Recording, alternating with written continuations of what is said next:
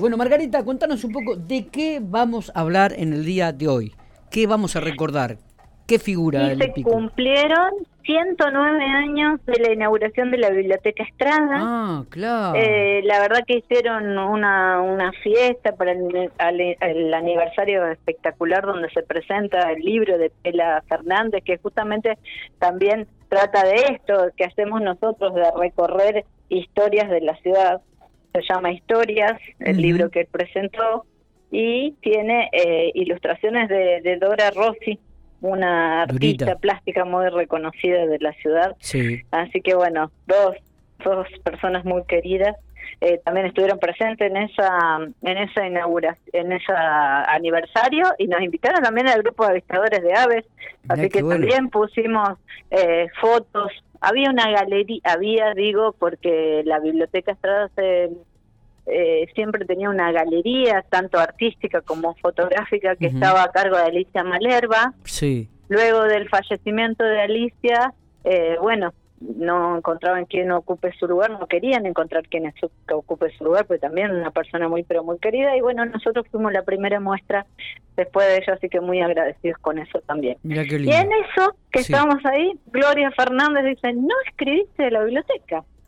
Yo sí, tenés razón. Todavía no, pero acá estamos. Pero el domingo vamos a eh, tener.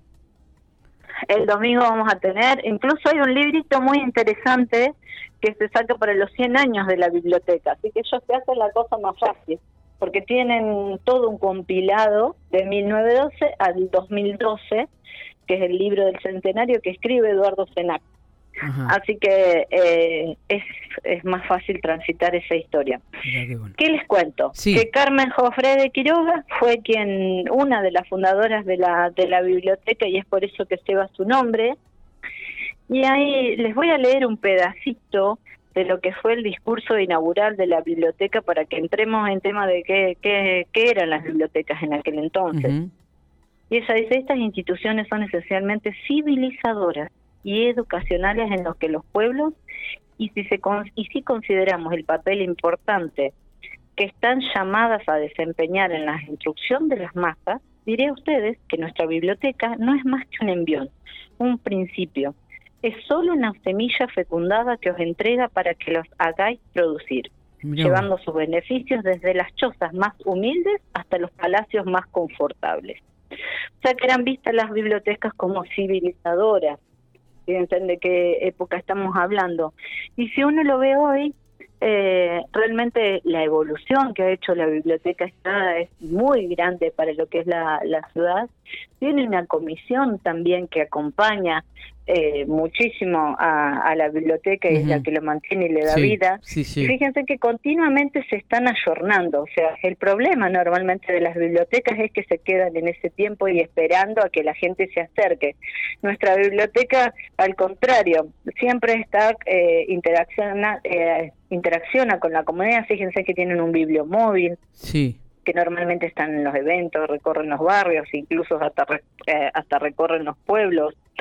También tienen una salita para niños, o sea que no solamente es que puede ir el adulto, sino que eh, van a tener salitas especialmente preparadas con pufo, adornadas y todo para que los chicos puedan leer.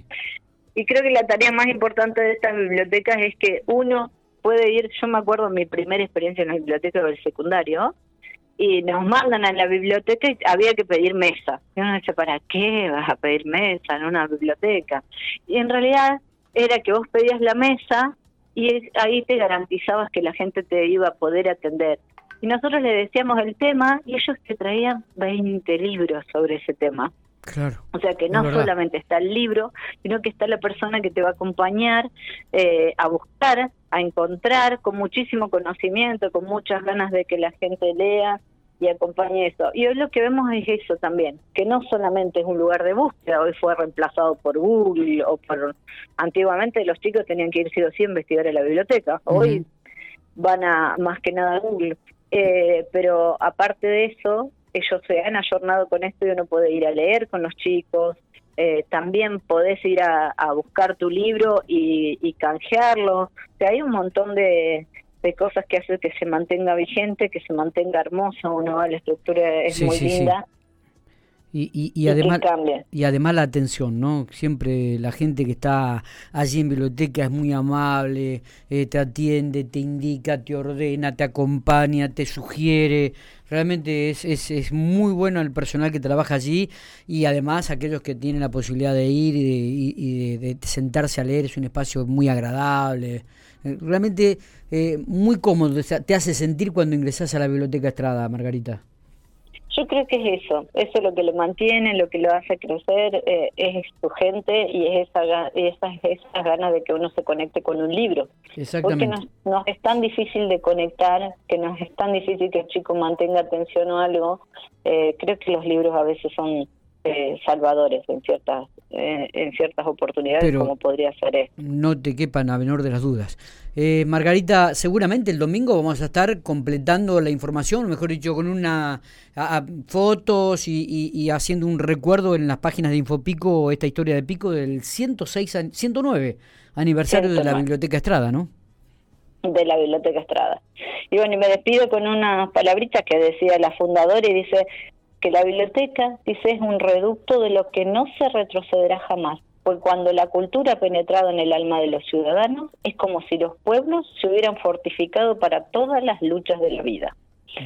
Me encantó. Me encantó. Porque no solamente eh, es cultura, sino es para todas las luchas de que uno tiene que afrontar, por ahí puede resolverlo con un libro. Totalmente. es muy lindo. Totalmente, totalmente. Margarita, excelente, gracias. Abrazo grande y buen fin de semana.